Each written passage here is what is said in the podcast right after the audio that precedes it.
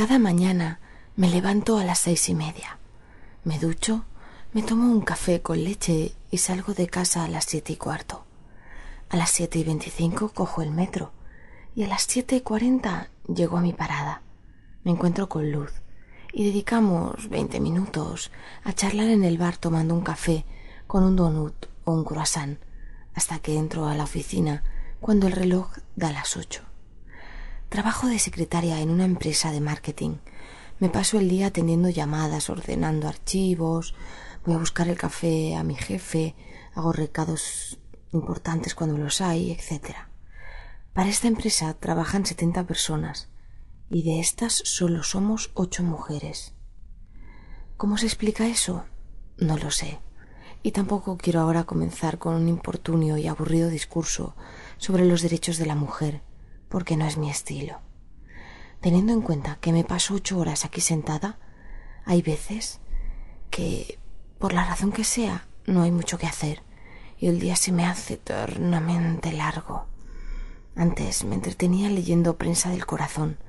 Durante un tiempo me dio por escribir un diario y ahora he adoptado lo que quizás algunos llamarían una fea costumbre, cosa que a mí no me lo parece.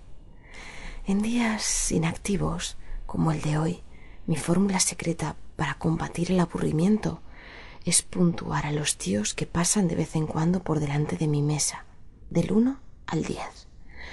Hay que tener en cuenta que, como he dicho antes, en esta empresa hay sesenta y dos hombres. Así que el género abunda. Hay de todo y para todos los gustos. Como Jaime, que viene por el pasillo todo atolondrado, mirando su reloj con preocupación. El primer día que le vi, lo califiqué con un ocho, aunque reconozco que se merecía un nueve. Es un tío muy resultón, rubio, pelo corto, facciones geométricas y unos andares rápidos y nerviosos que le dan un encanto especial. La verdad es que Jaime es el típico tío sobre el que te gustaría sentarte, meterle el coño en su cara. Puedo imaginármelo perfectamente.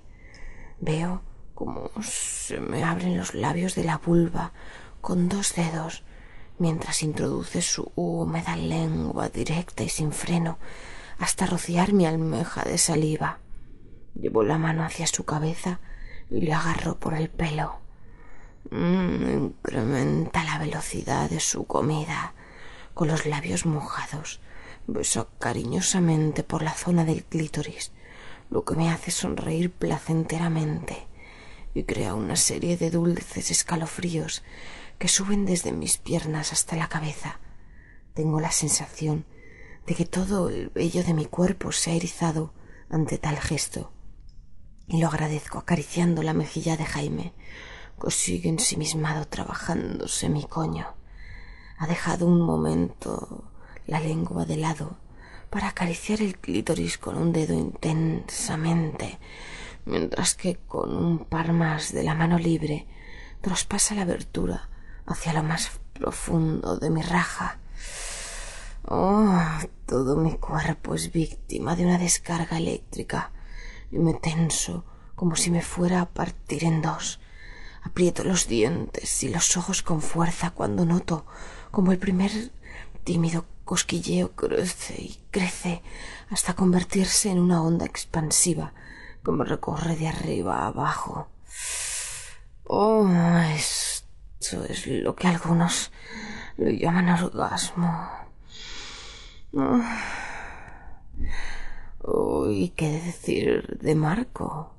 Con su horonda figura y su entrañable simpatía. Al pobre le di un tres de calificativo. Y no se lo merece, entre otras cosas, porque está colgado por mí. Siempre que puede, se pasa a hablar conmigo y me cuenta las historias más estrambóticas y absurdas. Es un encanto. Se dice que los hombres tirando a rellenitos no suelen estar muy bien dotados, pero la verdad es que estoy absolutamente convencida de que es un tópico sin sustancia.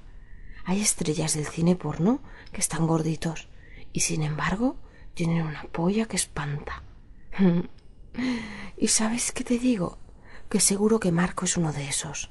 Seguro que le da igual que los demás compañeros de la oficina se rían de sus kilos de más. Estoy segura de que Marco, en el fondo, sabe que él la tiene mucho más grande que el resto de los tíos que hay aquí. Lo que pasa es que en lugar de decirlo como si fuera un vulgar macarra, él se lo calla y se reserva la sorpresa a la que haya de ser su chica. Imaginemos que fuera yo. No niego que tengo curiosidad por descubrir si mi teoría es real o no. Me gusta imaginar cómo Marco me conduce al váter y me arrodillo frente a él. Observo atenta cómo Marco se abre la bragueta y me invita a introducir mi mano para aclarar todas las dudas posibles. Me cuelo por el agujero y voy directa a los slips. Palpo y noto algo flácido que lucha por crecer, un cúmulo de formas curvas del que no puedo encontrar nada que me sea familiar. Tiro de los calzoncillos y agarro lo que queda colgando. Lo empujo hacia afuera y. Oh, decepción. Marco tiene una verga de lo más corriente, y su buen aspecto actual seguramente se debe a que el proceso de la erección está muy avanzado. Entonces pienso, ¿y qué? Tengo un rabo, pero para mí ahí delante. ¿Qué más da si mide catorce, dieciséis o veinte centímetros? Yo únicamente lo que deseo es chuparlo. Mm, y me voy a dedicar a ello en cuerpo y alma. Lo sacudo levemente mientras me mojo los labios de la boca con la lengua.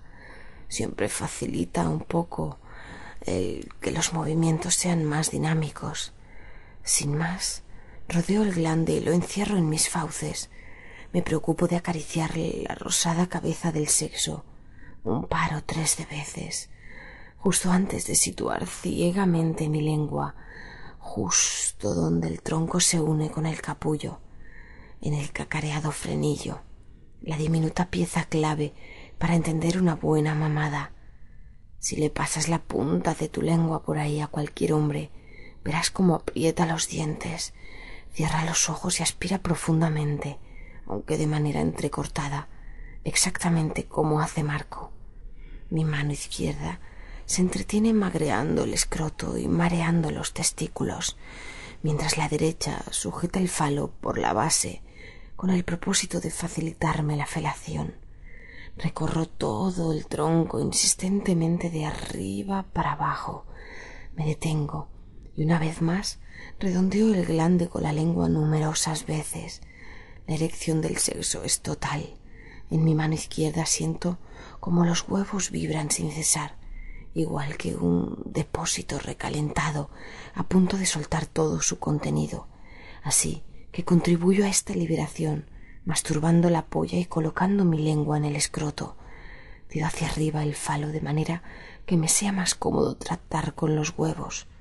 Estos quedan colgando, mm, lo que facilita mucho que pueda llevarme cada uno de ellos a la boca e individualmente rodearlos con mis labios y dedicarles unos cuantos toques de lengua lo suficientemente excitantes como para que Marco me avise de que la lluvia que se cierne sobre mí con un sonoro gemido.